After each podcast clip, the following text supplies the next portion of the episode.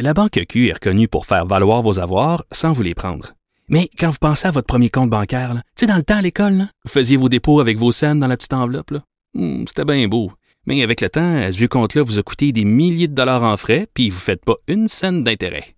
Avec la Banque Q, vous obtenez des intérêts élevés et aucun frais sur vos services bancaires courants. Autrement dit, ça fait pas mal plus de scènes dans votre enveloppe, ça. Banque Q. Faites valoir vos avoirs. Visitez banqueq.ca pour en savoir plus. Geneviève Peterson, la seule effrontée qui sait se faire aimer. Jusqu'à 15, vous écoutez Les effrontés. On parle consommation de drogue puisque selon une nouvelle étude euh, publiée par le American Journal of Public Health, euh, le nombre de personnes qui s'injectent des drogues aurait augmenté de 30% euh, depuis 2011. Est-ce que c'est préoccupant ou est-ce que ça cache autre chose? J'en parle avec le docteur Julie Bruno, médecin au service de médecine des toxicomanies du CHUM, qui a participé, bien entendu, à cette étude et avec qui on s'est déjà entretenu par rapport à l'approche euh, par rapport aux drogues injectables. Bonjour, docteur Bruno. Oui, bonjour. Écoutez, quand on voit ça, un chiffre comme ça, que depuis 2011, il y a 30 de personnes euh, supplémentaires qui s'injectent des drogues, euh, on se demande tout de suite, cette hausse-là, elle est due à quoi? Euh, c'est une, une, très grande question, ben mais quand on regarde l'étude qu'on a fait, l'avantage d'avoir regardé dans plus, dans chacune des provinces. Mm ce qu'on remarque, c'est que notamment les hausses les, plus importantes sont euh, sont dans l'Ouest canadien, donc en, en Colombie-Britannique. Euh, au Québec, il y a une hausse partout. Il y, a, il y a une hausse modeste dans certaines provinces. Donc, il y a beaucoup de variations dans les provinces. Est-ce que c'est préoccupant? Évidemment que c'est préoccupant. Euh, il faut prendre ces études-là avec euh, beaucoup de limitations parce mm. que je veux, je veux quand même bien insister sur le fait que faire un, on fait pas des sondages dans la population générale pour savoir combien il y a de personnes qui, qui utilisent des drogues par injection. Donc, on est pris avec des indicateurs très indirects et on est pris avec des estimés qui sont, euh, je dirais, très imprécis. Fait que ça, il faut le dire aussi, mais quand même, quand on regarde euh, avec la méthode qu'on a utilisée, ce qu'on voit, c'est que partout il y a une augmentation. Euh, et, et on, on, doit la prendre en compte. Mais euh, je regardais ce chiffre-là, euh, docteur Bruno, et je me disais, est-ce que ça cache aussi quelque chose, c'est-à-dire, euh, est-ce qu'on assiste à, à, cette hausse de 30% parce que les utilisateurs sont mieux répertoriés à cause justement de cette nouvelle approche des méfaits dont vous faites la promotion? Ben, c'est, c'est, en fait, quand cette étude-là, on pourrait passer 15 minutes à expliquer la méthode parce que c'est assez compliqué de faire ce genre de truc-là, comme je disais.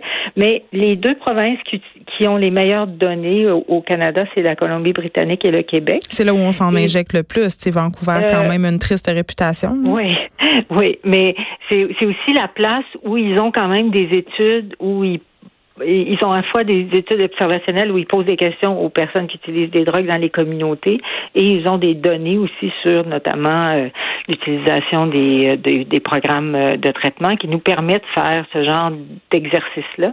Et dans ces deux provinces-là, on voit quand même des augmentations. Fait que je pense que on, on peut être assez, à cause de ça, on peut quand même se dire que oui, il y a une réelle augmentation. Euh, ce qui est extrêmement difficile de voir, c'est est-ce qu'il y a des augmentations qui sont très importantes dans certaines populations qu'on n'aurait peut-être pas vues ou plus vulnérables ou?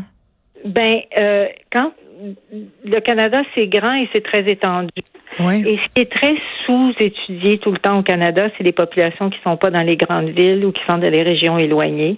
Et on sait là que, par exemple, euh, euh, en Saskatchewan, il y a eu euh, des, des, éclosions d'épidémies de, VIH et d'hépatite C dans des populations, euh, des régions très éloignées, notamment dans des populations autochtones. Donc, donc on, on, sait aussi que des, ces études-là nous donnent une bonne moyenne, nous donnent. Ce qui est important dans ces études-là, puis c'est beaucoup de chiffres, mais au moins maintenant, on a un portrait. On a un portrait dans chacune des provinces il est ce qu'il est, mais on a été aussi capable d'identifier que en mesurant des choses qui seraient relativement simples à mesurer partout au Canada avec des méthodes relativement simples de sondage, euh, spécifiques dans ces populations-là. On pourrait continuer à mesurer les progrès qu'on fait, à mesurer ces populations-là, à voir si on les couvre bien, à voir si on a des manques de services dans des endroits. Et c'est pour ça qu'on a fait ce, ce papier-là qui est important. Brandon Jacka, qui était dans, qui est dans mon laboratoire, mhm. qui est un stagiaire postdoctoral, a passé deux ans à appeler des gens partout au Canada, à, vraiment euh, forer partout pour trouver des données qui étaient euh, dans les fonds de tiroir. Donc, c'est un travail où c'est très difficile de trouver des données sur ces personnes-là. On a trouvé les données les plus précises qu'on pouvait trouver, puis ça nous donne un tableau qui est en 2016. Maintenant, ce que ça nous a dit aussi, c'est qu'il fallait avoir une méthode pour harmoniser une collection de data, euh, une collecte de data, euh, mm. de données euh, dans le Canada qui, qui nous permettrait de continuer à suivre ces Ben oui, parce que j'imagine qu'une étude comme la vôtre nous permet de tracer, de tracer pardon, un certain portrait. Donc, après ça, d'en venir à des traitements, à des approches aussi qui sont beaucoup plus efficaces que celles utilisées auparavant? Ben, ce que ça nous donne, ce que ça nous donne, c'est un portrait de euh, est-ce qu'on atteint les cibles que l'Organisation mondiale de la santé euh, euh, dit recommande. oui, qui, sont finalement la, la base. est-ce qu'on les atteint, Madame Bruno? Est-ce qu'on les atteint dans toutes les provinces? Ben, on euh, on les atteint pas dans toutes les provinces. Le Canada se, se classe quand même assez bien, il faut le dire. Là. Mm. Euh, mais on les atteint pas dans toutes les provinces. On n'est pas très loin des cibles qui, encore une fois, sont le minimum. Mais on voit dans quelle province on, on, on doit faire plus d'efforts, en fait. Et c'est dans quelle province? regarder. Ben, par exemple, Attendez, le, par exemple, au, Québec, euh, quand on regarde le nombre de seringues qui sont distribuées par euh, 100 utilisateurs de drogue par injection, ben on voit qu'on est un petit peu en dessous de la limite de ce que ce que dit le l'Organisation mondiale de la santé. Ça va aussi nous permettre de dire, puis en même temps, au Québec, on sait qu'il y a des ventes dans les pharmacies qu'on mesure pas, etc. Donc, il faut toujours être prudent, mais ça, ça nous permet aussi de dire, bon, mais dans cinq ans, euh, est-ce que est-ce que dans les provinces est-ce que dans les provinces où on a augmenté ces cibles qui sont assez simples, des traitements pour les, les opioïdes puis des seringues pour les pour protéger les gens qui s'injectent, mm. est-ce que en augmentant ça, on a vu aussi les indicateurs de de de méfaits, et notamment les, les surdoses, les infections à l'hépatite C, les infections au VIH diminuer. Fait que ces indicateurs-là sont super importants pour les gens qui planifient les programmes, puis pour les gens qui sont qui qui souhaitent, euh, euh, si vous voulez, aller chercher les budgets pour avoir plus de plus de programmes aussi. En terminant, Madame Bruno, il est aussi question de traitement. Dans votre étude, vous faites référence notamment au traitement agoniste. C'est quoi ça? Les traitements agonistes, c'est les traitements euh, comme avec la méthadone ou la buprénorphine, la suboxone. On est rendu où avec ça? Ben, on est rendu. C'est sûr qu'avec la crise des opioïdes et avec les, les décès euh, qu'il y a eu, il y a vraiment un effort partout mhm. euh, dans toutes les provinces. Au Québec, il y a eu beaucoup d'investissements qui ont été faits.